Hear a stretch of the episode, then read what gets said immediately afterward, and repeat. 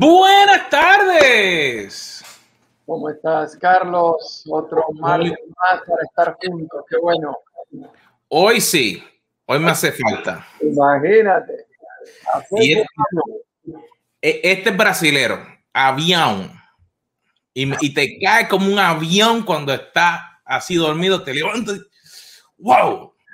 Ah, no, aquí estamos con un café que hemos probado varias veces y nos gusta mucho en la casa, se llama Café La Llave. no es usted lo que es uno de los más famosos para el café cubano, pero definitivamente por unanimidad en la casa eh, hemos aprobado este para que se quede. No, sí, yo, yo a veces estoy entre Bustelo y Pilón del cubano. cubano. Pero es interesante que el, pil, el Pilón que es pilón, pero pilón brasilero es diferente. También es fuerte, pero la semana pasada fuimos y compramos uno que se llama Tres Corazones. Tres Corazones. Muy bueno, tiene un saborcito medio dulzón, pero un sabor así, no sé, fuerte de sabor, pero no amargo. Mm. Pues eh, ir a visitarte para, voy a probar el, el pilón brasilero y los tres corazones.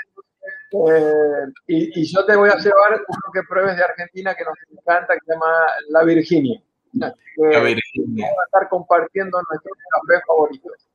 Así que vamos a estar tomando café como por tres semanas corridas. Así que te, te, te voy a arreglar el cuartito con Miriam. Te preparo el internet para que Miriam siga trabajando desde acá y nosotros hacemos lo nuestro abajo te imaginarás que sí, después de lo que nos pasó, no, no nos vendría bien tomarnos unos días de descanso. Bueno, realmente eh, es interesante porque si vemos en la historia, comenzando con la Biblia, pero si miramos la historia, las madres tienen una labor principal en la crianza y en la enseñanza de los niños? Indudablemente, y de acuerdo al calendario judío, eh, la primera madre, Eva, nació aproximadamente cuatro, nació, fue creada, ¿no? Decimos nació en el sentido de que yo vino a vivir, fue creada por Dios aproximadamente 4.000 años antes de que naciera Jesús. Es decir, ya llevamos 2.000 después de Jesús. Es decir, 6.000 años antes que nosotros. Esa primera madre, Eva, con sus hijos, este, tuvo un rol importantísimo. Y 6.000 años después, el rol de la madre a mí me parece que en vez de disminuir, eh, está en aumento por la cantidad de riesgos que tiene traer hoy al mundo una criatura que no había en aquella época. Y, yo me acuerdo que mi mamá, a veces uno, uno se da cuenta la influencia que tiene. Pero mi mamá siempre andaba cuando limpiaba, cuando cocinaba, cuando hacía algo, siempre cantando himnos. Y, a veces uno decía, ay, pero, ay, cállate ya, chica, no sigues cantando eso. Pero entonces ahora yo a veces me estoy y, y cantando o me pongo una música, pero es interesante el ejemplo que una madre le da a su hijo o a sus hijas y también al esposo y a los que están a su alrededor. Y es súper importante a veces que hemos aprendido de, nuestras madres y, me tocó mucho eh, ayer eh, todo lo que, lo que hicimos eh, y qué hemos aprendido. Te digo, Carlos, cuéntame. para los que no saben, el, el día de ayer eh, tuvimos la celebración de la vida, del servicio y del legado de mi madre.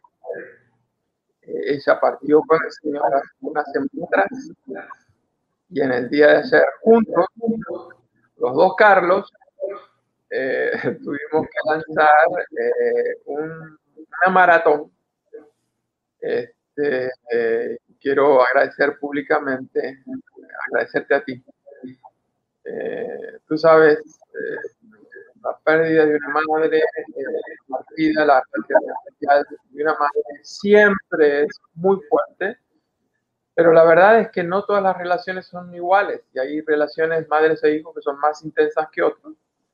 Este, en mi caso, era una relación muy intensa, muy estrecha, este, de toda la vida, aún en las diferentes etapas.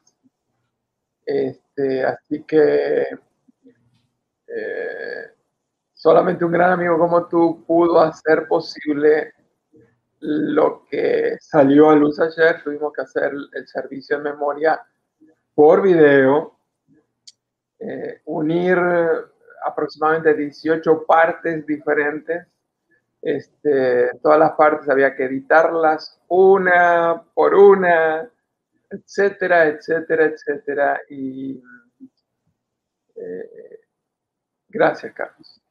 Has, estado en esos momentos que son inolvidables en la vida. Eh, obviamente habría mucho que decir, nos tomaría mucho café con los Carlos para explicar, pero hay algunas lecciones sobre el tema de las pérdidas, que es lo que queremos compartir en el día de hoy. Así que estoy en paz, estoy satisfecho, pero también estoy con ansias de compartir esas cosas que he estado eh, aprendiendo. Pero antes de eso, quiero recordarles a aquellos que están con nosotros leyendo la Biblia en un año, que ya tenemos que estar aproximadamente en Josué capítulo número 8. Y yo sé que hay algunos que todavía están en Deuteronomio, así que necesitan apurarse, necesitan ponerse al día. Y hablando de pérdidas, este, hay diferentes tipos de pérdidas en la vida. Están lo que podríamos decir pérdidas eh, deportivas, es decir, un atleta que se entrenó toda su vida para un evento, para una competencia y no logró ganar el premio, la medalla, la corona, así que es un tipo de pérdida, una pérdida deportiva. Obviamente hay diferentes episodios, campeonatos más importantes, menos importantes, pero no hay atleta que no haya experimentado alguna vez en su vida una pérdida. Están pérdidas eh, afectivas, desde algo como la pérdida del afecto de una mascota, hasta la pérdida de una cosa material. Por ejemplo, una mascota. ¿Quién no ha tenido alguna vez un pájaro, un gato, un perrito? Este, y la verdad es que algunas de esas mascotas dejan un vacío que son irreemplazables. Y hay otras mascotas que se van, la reemplazamos con otra y decimos, qué bueno que se fue la otra porque esta está mucho mejor, ¿no?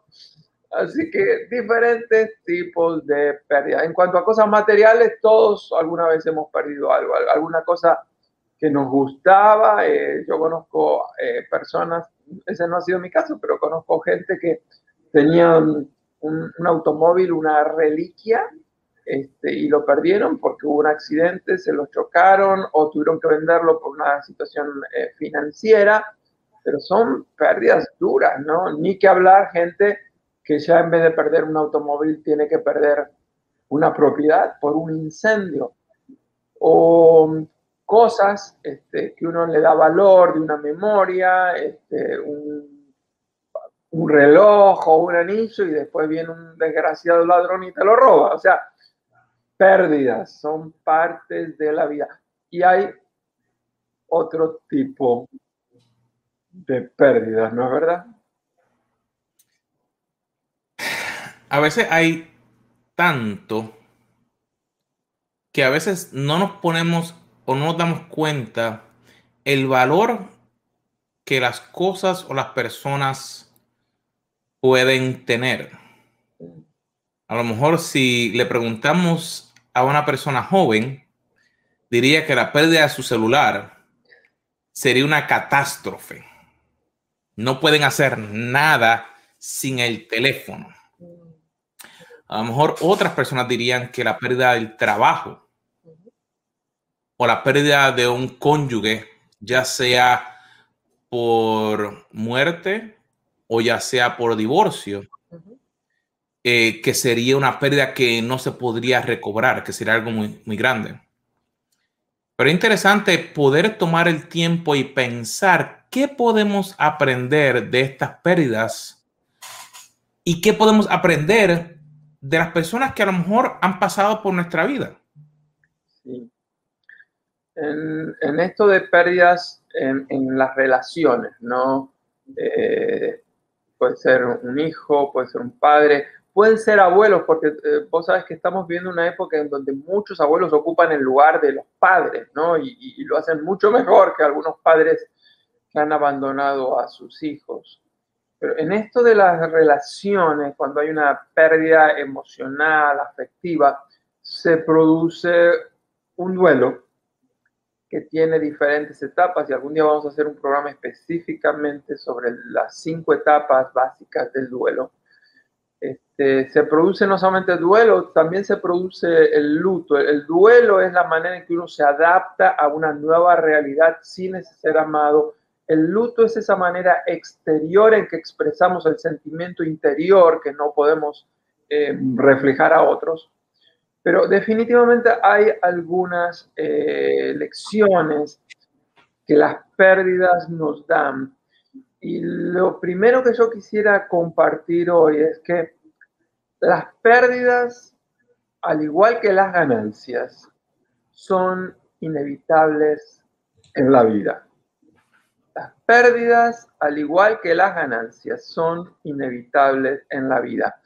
La realidad es que no siempre ganamos y tampoco no siempre perdemos, aunque hay algunos clubes deportivos que pareciera ser que están destinados a perder todo el tiempo.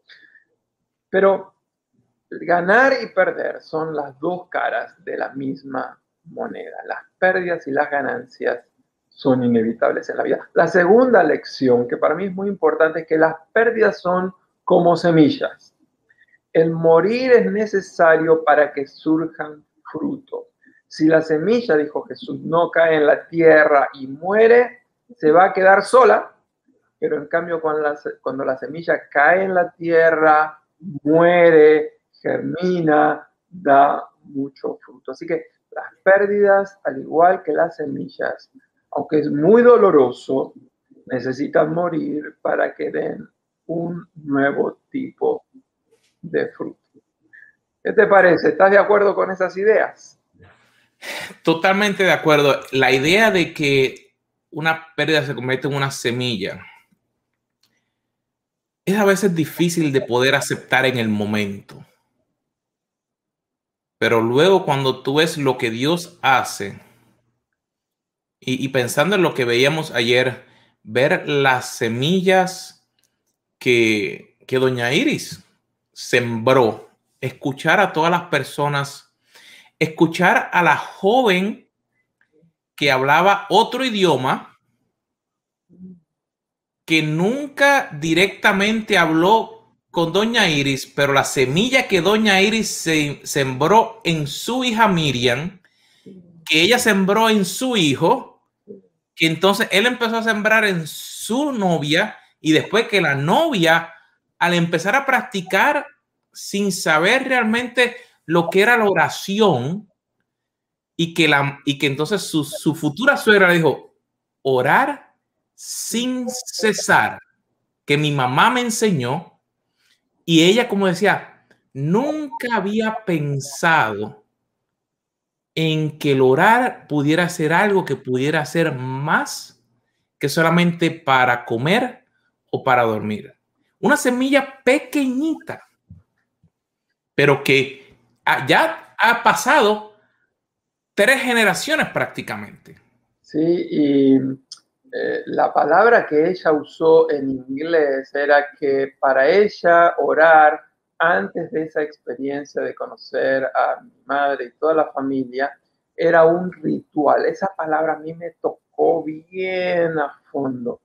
Y ella se dio cuenta que la oración ya no era un ritual, sino que ella aprendió que ahora la oración era parte de la relación, no un rito, sino una relación donde uno se comunica con el Señor todo el tiempo. Y dicho sea de paso, Carlos, ¿qué te parece si, si de regalo para la audiencia de Café con los Carlos les dejamos el link.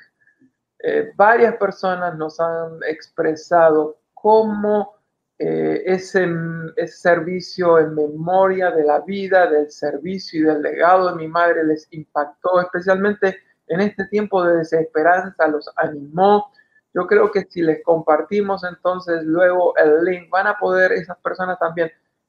Una cosa que me llamó la atención es que no necesitaban haber conocido a mi madre para haber sido inspirados por la vida de ellos. Así que les estamos compartiendo esto. Eh, aunque, nunca ni haya sabido el nombre de mi madre, si necesitas estímulo, un poco de ánimo, si estás pasando por un momento difícil o a veces piensas que todo lo que estás haciendo es, demasiado esfuerzo y, no estás viendo fruto, te animamos, no te pierdas. Eh, me parece que, que vamos a seguir por mucho tiempo escuchando testimonios de cómo Dios usó la semilla que tuvo que morir para que diera mucho fruto. Así que, eh, de nuevo, hagan un tiempito. Este, todos nosotros a veces queremos distraernos un rato y decidimos ir a, Netflix o algún otro programa. Me parece que puede ser de gran inspiración, especialmente eh, me parece a mí que las madres son esas personas que dan tanto, que a veces es también como dan tanto, es tan fácil a veces sentirse vacías. Así que les animamos, si necesitas un poquito de aliento, quizás eh, la memoria de mi madre pueda ayudarme. Fue tan interesante el ver que no era una sola persona, el ver cómo se repetían las historias, se repetía el comportamiento. Y es tan interesante de que yo pensaba en, mi madre, de que hay cosas que la gente conoce de mi madre. Y, y, fue interesante que decían que conocían a tu mamá por las pizzas. A mi mamá la conocen por los zancochos que hacía. Y, no es que la comida sea lo único interesante, pero, pero es cómico el ver como algo que nos une. Estamos aquí tomando café. Estamos comiendo. Yo siempre he dicho que eh, Dios tuvo que haber puesto algo en los oídos, que cuando uno come se le abran los oídos para no poder escuchar. Porque si pensamos en el sermón del monte, Él les dio, le dijo, sentate. O sea, les dio comida y entonces después le predicó para que supieran. Yo tiene que haber algo. Pero el aprender de nuestras madres, de que hay, hay cosas que yo perdí al salir de mi casa. Un ejemplo, no he vuelto a poder comerme unas arepas con bacalao. Si no es cuando voy solamente, porque mi mamá las hace solamente una vez al año para Semana Santa y da la mala pata que nadie las ha querido supuestamente aprender a hacer, porque ni que son tan buenas que ni que las estuvieran haciendo todo el tiempo. Y los otros días yo intenté hacer unas arepas venezolanas y pensaron que eran las arepas de mami, porque las puse así. Y dijeron, ¿te dio la receta? Y yo les dije, no, esas son arepas venezolanas, esas no son las de mami. Pero es algo interesante de que hay tanta diría, tanta oportunidad para poder sembrar en las otras personas. Y a veces no nos damos cuenta que pensamos que por lo mal que a lo mejor pudiéramos haber pasado, no lo hacemos. Yo imagino que, que tienen que haber habido momentos difíciles en la vida de Doña Iris. Pero la gente vio lo que ella más se esforzó. Ella tomó, porque me llamó tanto la atención que decían que ella hacía el esfuerzo de poder ir y conectar con la gente, de ir y ayudar a los demás. Y eso a mí me tocó mucho porque me daba a mí, y, y me acuerdo que te envié el mensaje ayer que decía, no la pude conocer directamente mucho. Creo que la vi una vez, creo que en Coatesville, creo que una vez la vi cuando estaban en, cuando estábamos en Encuentro Latino. Mm. Pero a tu casa a esa de célula que hicimos de oración.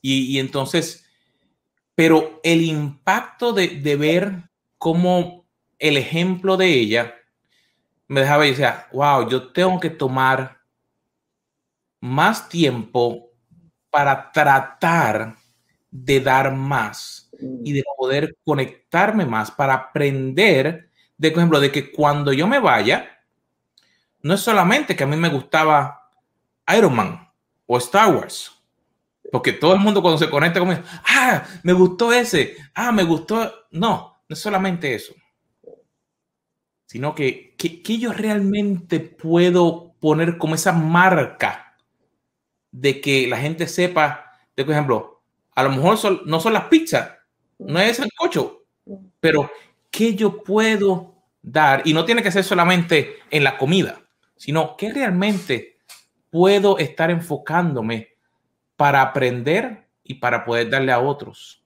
Y que sea esa semilla que comience para que haya multiplicación en otros. Precisamente hoy a la mañana salí a caminar eh, como todas las mañanas, pero obviamente en estos días el recuerdo de ella viene una y otra, una y otra vez. Y una de las cosas que sentí fue que parte de lo que hacía especial a mi madre era que ella amaba tanto que te hacía sentir especial. Yo creo que ayer en ese servicio memorial lo que, lo que escuchábamos una y otra vez es que el amor de ella hacía sentir especial a cada eh, persona con la que ella eh, se encontró, con la que ella trató.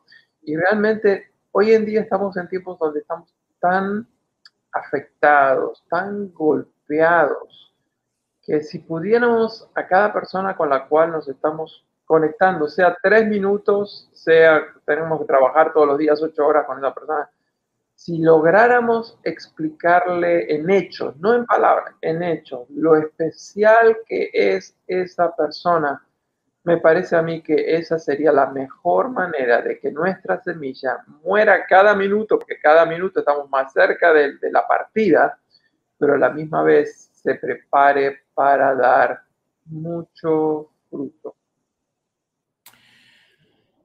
Y querido amigo, ¿qué más pudiéramos decir que pudiéramos aprender de un ser querido, de un ser que ha transformado nuestra vida? Una de las cosas que creo que todos tenemos que eh, aprender es a disfrutar las cosas que Dios nos da mientras las tenemos. Y hablando de los seres queridos, todos nosotros tenemos seres que han partido y ya no los tenemos, pero todos nosotros tenemos algún ser querido eh, que quizás ya ni sea familia, porque hay personas que ya han perdido a todos sus seres queridos de familia, pero hay algún ser querido, hay algún amigo, alguna amiga especial, quizás un vecino, quizás un hermano de la iglesia. Este, la cuestión es que yo creo que mientras lo tengamos, tenemos que hacerle sentir lo apreciado y lo agradecidos que estamos con ellos. Y te cuento una historia para ilustrar eso. Y no es de una, de una persona, sino es de un automóvil. Eh, yo, el primer auto que tuve era un automóvil que mi padre eh, compró y lo, lo, compró para que yo lo usara básicamente. Para aquellos que conocen un poco de autos y de marcas, fue un automóvil Fiat 1500 de color gris. La verdad es que lo disfruté mucho, lo usamos mucho para servir a Dios, a la iglesia, etc. Pero hubo un día en que la situación económica estaba muy delicada y hubo que vender ese automóvil. Y el impacto de esa pérdida para mí fue tan importante que por un año y medio, me acuerdo muy bien, yo le di gracias a Dios por el auto que tuve.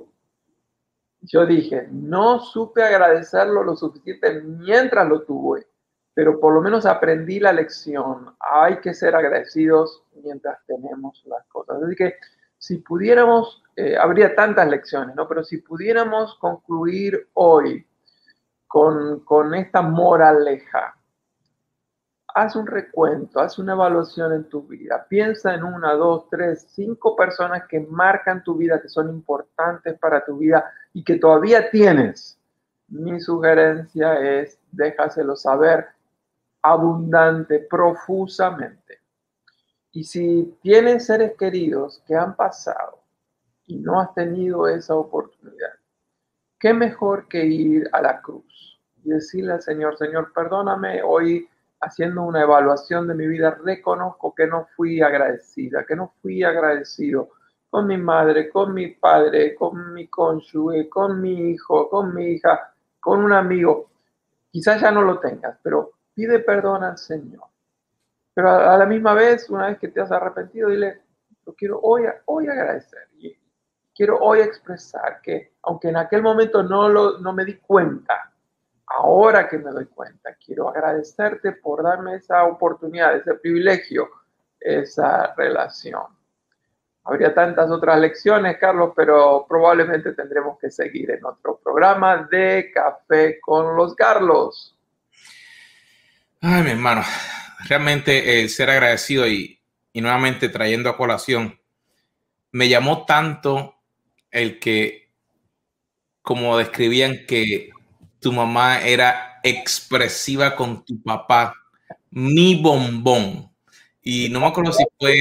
Mi bombón de crema. Esa era la, frase completa. Lo que pasa que, por ejemplo, aquí en Estados Unidos a veces teníamos que decir mi bombón de chocolate, porque en Argentina la idea era crema chantilly, una delicadeza extraordinaria, pero mucha gente acá no la conocería. Pero por eso mi bombón o bombón de chocolate, pero para ella era bombón de crema chantilly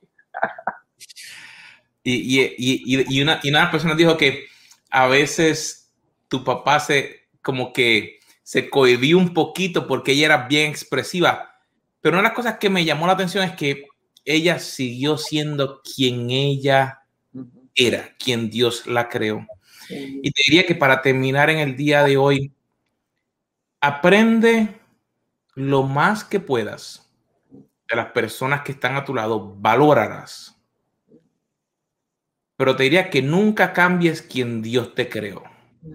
Sé quien Dios te creó para que así puedas tener la libertad de expresar, de conectar, de amar y de crecer para que puedas ser quien Dios te creó. Y yo creo que sería muy lindo abrir también la oportunidad para que nuestra audiencia comparta con algún comentario sobre alguna pérdida. Eh, déjanos saber si la estás superando bien, si todavía estás en el proceso de duelo, si todavía estás como estancado en el tiempo y no logras superarlo. Este, y si, si así quieres, si lo compartes, nos gustaría a los dos Carlos orar por ti mismo. Bueno, mi gente, ha sido un placer de tenerlos aquí en el día de hoy nuevamente en Café con los Carlos. Como todos los martes, aquí a las 3 de la tarde. Suscríbete, comparte. Déjanos saber cómo podemos ayudarte. Y mi querido amigo, nos vemos la próxima semana. Con otro café con los Carlos. Que lo bendiga.